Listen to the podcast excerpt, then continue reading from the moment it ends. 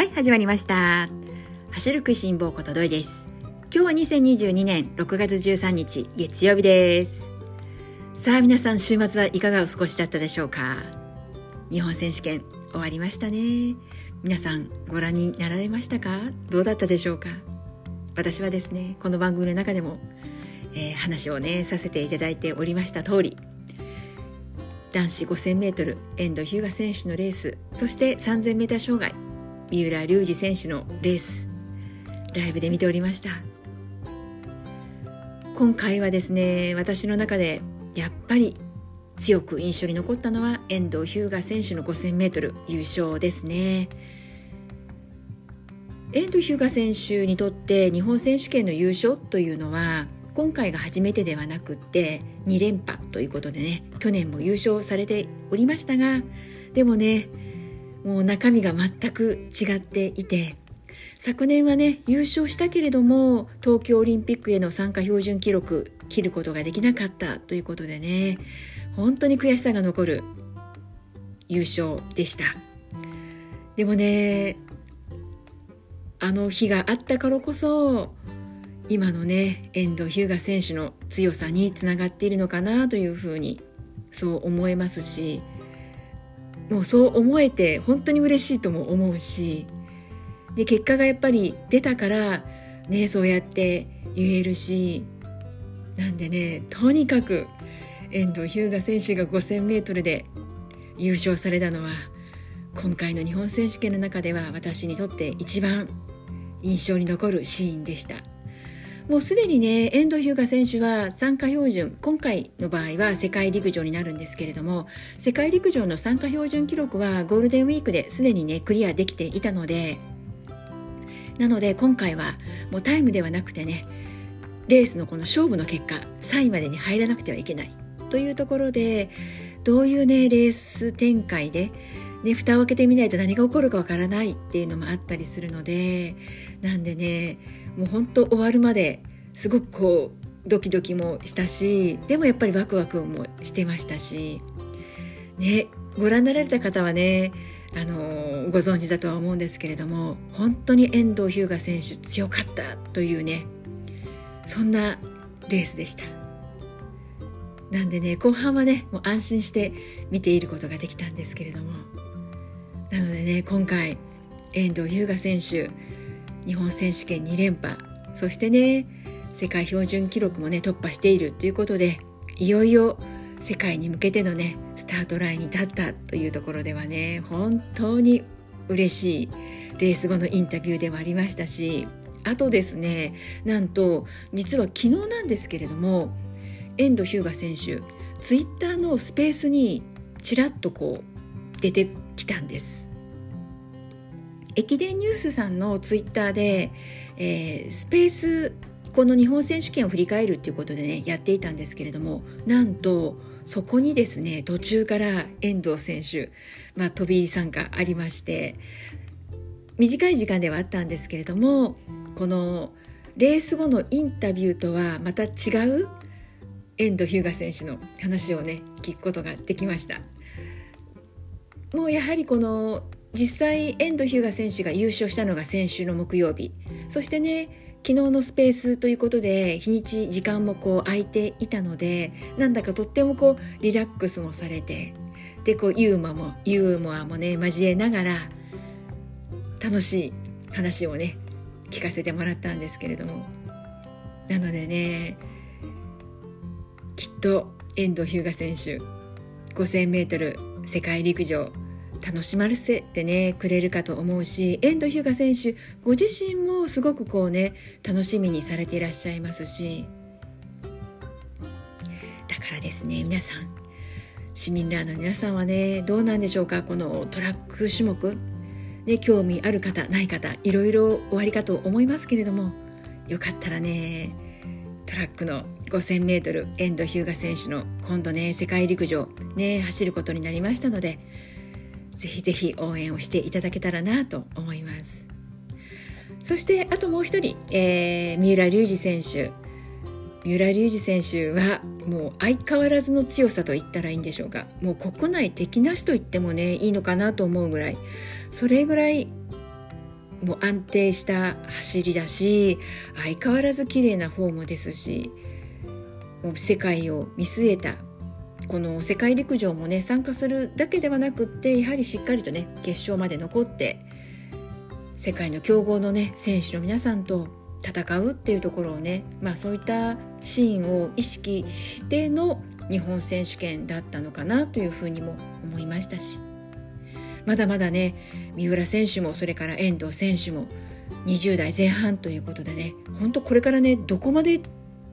記録伸ばしていくのかなという部分でも楽しみにしていきたい。そんなねお二人でした。なので週末はですね今年の日本選手権いろいろこう楽しむことが私はできました。あと女子の選手の中でもね田中希実選手そして弘中選手昨日のね最終日最終種目ということでお二人ねいいレースでしたよね。でレース後のお二人の姿っていうのもなんだかこうライバルではあるんだけどでも共に戦うね、まあ、仲間というかお互いこう切磋琢磨してお互いこう高め合いながら日々ね取り組んでいるんだなっていうところも垣間見ることができましたし。うんなんだかゴール後のあのお二人ねいいシーンだったなって思いました。そして週末はね見ているだけだではなくって実際レース走ってこられたねそういう市民ランナーの方もねいらっしゃったかと思います。特に今回私にとってはですね週末日高山ウルトラマラソンがね開催されていたんです。で私の中ではですねこの飛騨高山ウルトラマラソンなんですけれども今年はねエントリーこそしなかったんですが以前、まあ、エントリーをするというところまでは進んでいた、まあ、そんなレースでもあったのでとってもねこう気になるレースでもあり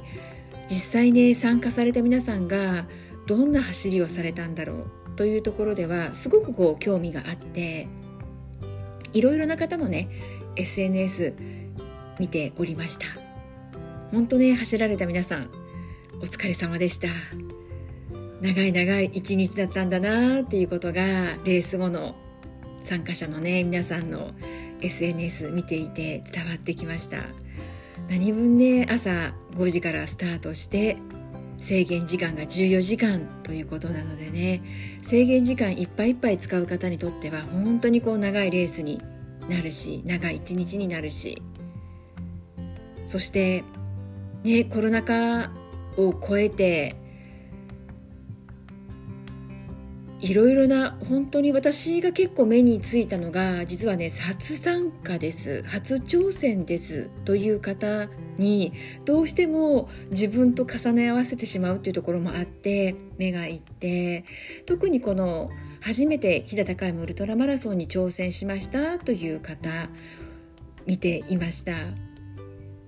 で私自身は結局のところ今年ね一瞬ね迷った時期もありましたけれどもそれでもフルマラソンすら走れていなかったのでウルトラはねいくらなんでも無理だよねっていうところでもうエントリーもね諦めてしまったんですけれども、まあ、そういった、まあ、経緯があったっていうところもあって初マラソン初完走もう本当感動伝わってきましたしゴールされた瞬間なんだかね皆さんこう言われていたのがこの想像以上のこう達成感今までに味わったことのない達成感だったっていうねそういった言葉がよく目につきました。なのでこの想像を超えるっていうことはやっぱり達成感を味わうっていうことはその前にで苦しみっていう部分辛さっていう部分も絶対的について回るものででもそこを超えるからこそ楽しいっていうふうにも思えるしやったということでね達成感も、ね、ご褒美でついてくるわけなのでなんできっと今まで味わったことのないぐらいもうやめたいもう止まりたいもうどうにもならないっていうねそういう辛さ苦しさっていうのも体感体験しつつのゴールだったんだな。だからこそそういったね喜びっていうのをね味わうことができたんだろうなっていうふうに見ながらね思いました。なんで来年自分がそういう感動を味わうことができるのかどうか。なんだか昨日はですねそういった意味ではいろいろな皆さんの SNS 見ながら自分に来年このウルトラマラソン挑戦して果たしてゴールを迎えることができるのかとかね。あとはゴールを仮に迎えることができなかったとしてもそれでもやっぱり挑戦はしてみるだけのこの挑戦意義があるそんな素晴らしい大会なんだろうなというふうにも思えたりいろんなねなんだかこう感情が入り混じってでもなんだろうなこの実際走ったね皆さんの走った直後の SNS っていうこともあって本当にこう皆さんかなり苦しまれた方ねその苦しみがあったからこそめっちゃくちゃ楽しかったとかめっちゃくちゃ感動したっていうね、えー、ことも伝わってきたりしたのでなんで私の中でですねすごくこう複雑なんですけれどもすごくなんだろうこの挑戦に対して前向きな気持ちでいる自分もいる反面大丈夫かなっていうね自分もいたりなんでねまあ何はともあれウルトラマラソンはまずはフルマラソン完走してからっていうところがね私にとってはありますからね。なんで私にとってもねちょうど先週フルマラソン湘南国際マラソンねエントリーしたばかりっていうこともあるのでなんでねまずはフルマラソンをしっかりと完走しきってからの、まあ、ウルトラマラソンというところではねまずはフルマラソンをしっかりと完走してでその後またねどんな自分の中で感情が、まあ、新たに芽生えてくるのか。まだまだ無理だぞウルトラはなのかよし次はウルトラだなのかどんなね自分が待っているのか。そういった部分もね楽しみに、えー、またねこの12月の湘南国際マラソンまで過ごしていきたいななっていうふうにね昨日改めて思いました。本当にねこの参加された皆さん飛騨高山ウルトラマラソンいかがだったでしょうか？ねいろいろな皆さんの日田高山ウルトラマラソン走った後の SNS 見させていただきまして私力をねもらいました。なんでね来年自分が参加しているのかしていないのかまだ正直ねどんな風にね自分が、えー、なっているのかどんな気持ちのね、えー、動きがあるのか。今後ね本当自分のことながらわからない部分が大きすぎちゃって何ともね今は言えない部分ではありますけれども。でもね少なくとも昨日走って来られた皆さんの SNS 見ながらよしとりあえずまずは私フルマラソンというところではね頑張っていくぞというふうに気持ち新たにしたところでして。なのでねそういった意味では走ってこられた皆さんの、えー、SNS 見させてもらって力をねしっかりといただきましたのでまずはねありがとうございましたというねお礼とそしてお疲れ様でしたというね本当にゆっくり休んでもらいたいなという思いでいます。どうなんでしょうか今日は。ウルトラ走った後だとやっぱり筋肉痛っていうのもフルマラソンとは全く異なるものかとは思いますし心地よいというレベルの筋肉痛なのかそんなレベルじゃないよっていうような筋肉痛なのかどんな風なんだろうなという、ね、私の中ではねこの想像の世界になってしまうんですけれども。またね飛騨高山ウルトラマラソンのハッシュタグを追いながらですね今度はこの走った後のこの感動ではなくて体に起きた異変というものもね皆さんどんな異変が起こったのか見させてもらえたら嬉しいななんていうふうに思ったりもしています。はい、えー、ではですねここからは話をガラリと変わりまして大迫選手の YouTube の話をね今日はしていきたいなと思います。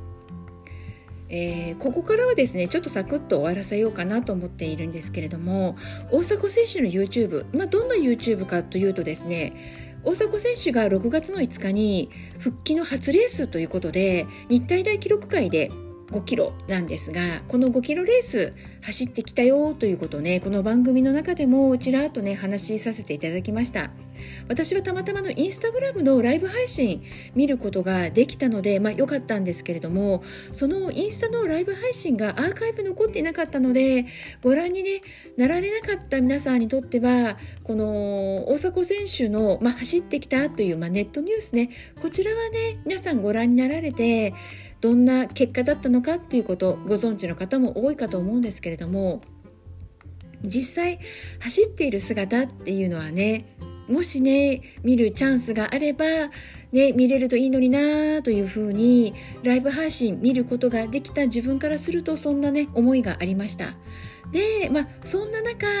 大迫選手 YouTube の方でこの日体大記録会のレースの模様配信してくれました。アップしてくれました。なのでもしねあの気づかれていらっしゃってすでにご覧になったよっていう方はねいいんですけれどもいやそんなの知らなかったっていう方がねお見えだったらお伝えしたいなと思ったので、えー、大迫選手の YouTube、えー、日体大記録会言ってみれば大迫選手の復帰後の初レースということなのでぜひぜひ皆さんにも見ていただきたいなと思うしでこれですね日体大記録会の、まあ、レースの裏側と題してレースの模様だけではなくってレースが始まるまでそして、まあ、レースが終わってからというところで、まあ、大迫選手のこの気持ちという部分も、えー、発信しているのでなのでねあの大迫選手皆さんもねきっと持っているかなこんな印象をというところなんですが、まあ、あの大迫選手らしいクールで淡々としたね、えー、まあ喋りの中のご自身の気持ち、えー、レース、ね、どんなまあレースに、えー、しようかと思っているのかであったり、まあ、レース後、まあ、どんなね、え